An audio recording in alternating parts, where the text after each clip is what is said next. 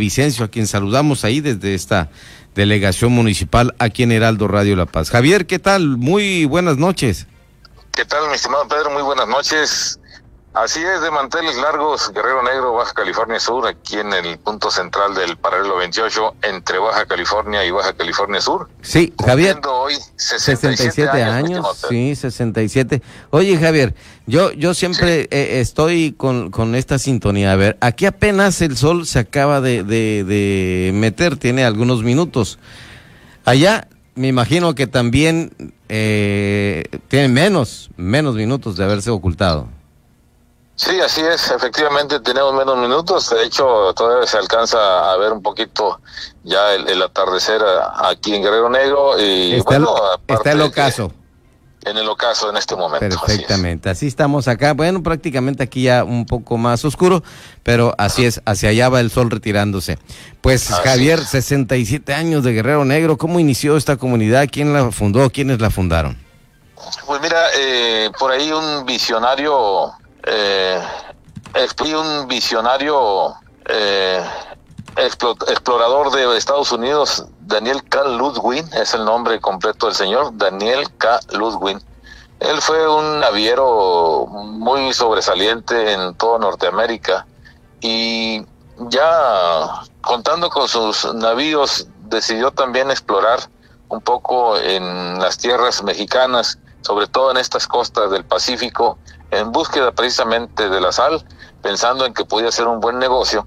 Entonces empezó a explorar varias lagunas de, de la península y esta fue la que le llenó más el ojo y empezó a hacer algunas una serie de, de, investigaciones y resulta ser de que se encontró con esta salina natural que con las simples mareas altas el agua ingresaba a las a las zonas bajas a los salitrales que nosotros conocemos, que tú conoces muy bien por acá. Exacto, sí, claro.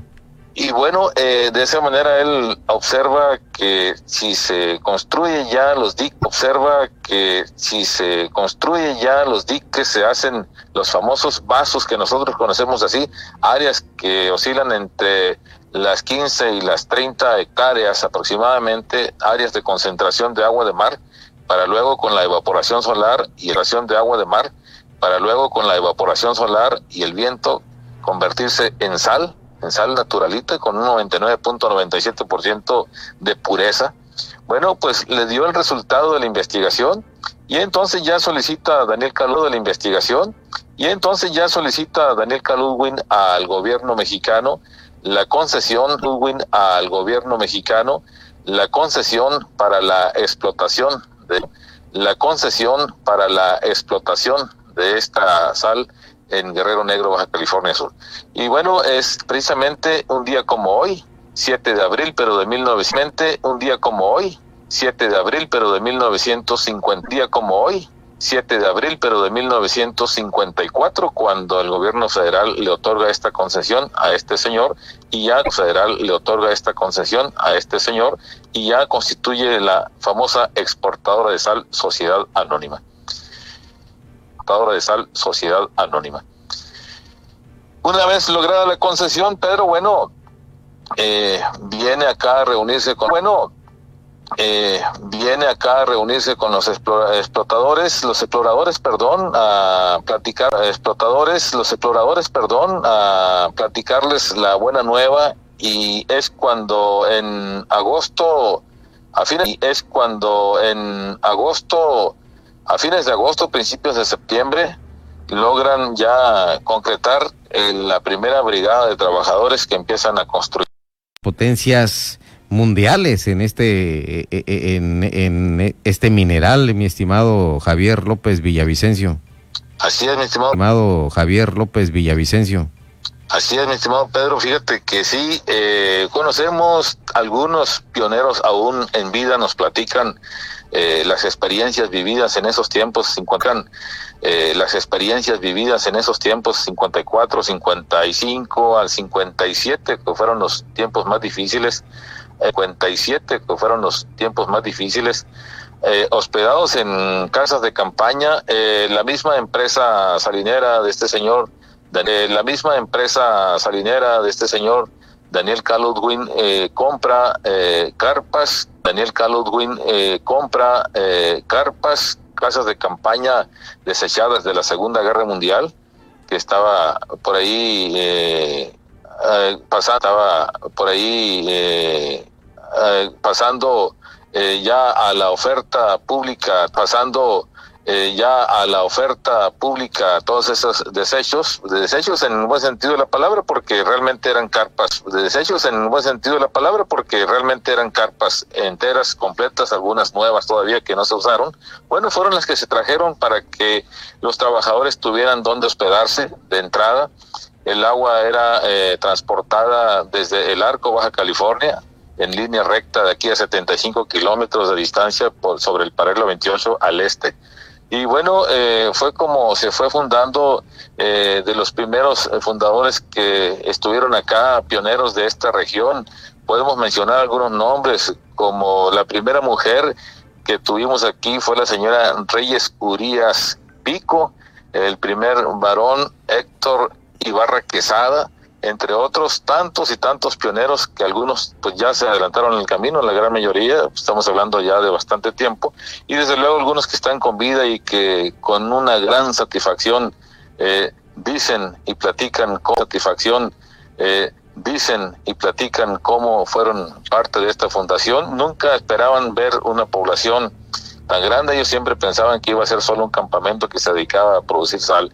Y ahorita, hoy por hoy, la empresa más grande del mundo en su, en su tipo, con producto renovable, agua de mar que se evapora, y desde luego con una producción anual de 9 millones y pico de toneladas métricas, mi estimado Pedro.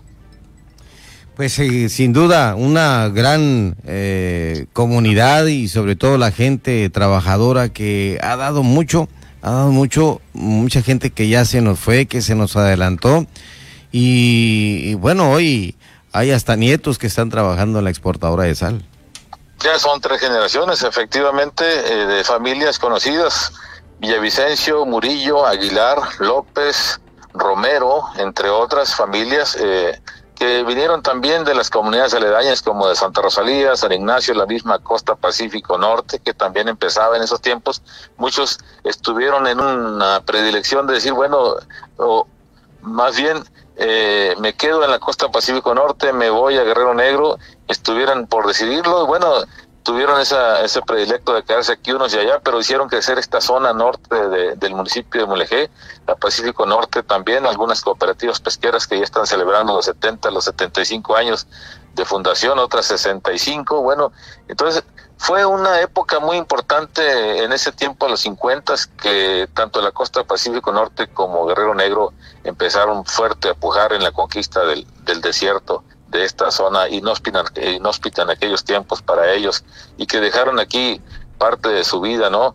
Eh, te puedo mencionar a uno de ellos, mi padre dejó 34 años de trabajo en esta empresa y hoy le dice a sus nietos, nos dice a nosotros, recuerda cada momento, cada etapa, los domingos, los domingos que nos reunimos con la familia y nos empieza a platicar las anécdotas, cómo, cómo vivían en esos tiempos, cómo luchaban contra el viento, contra la misma eh, zona agreste en la que se dedicaban a hacer sus trabajos.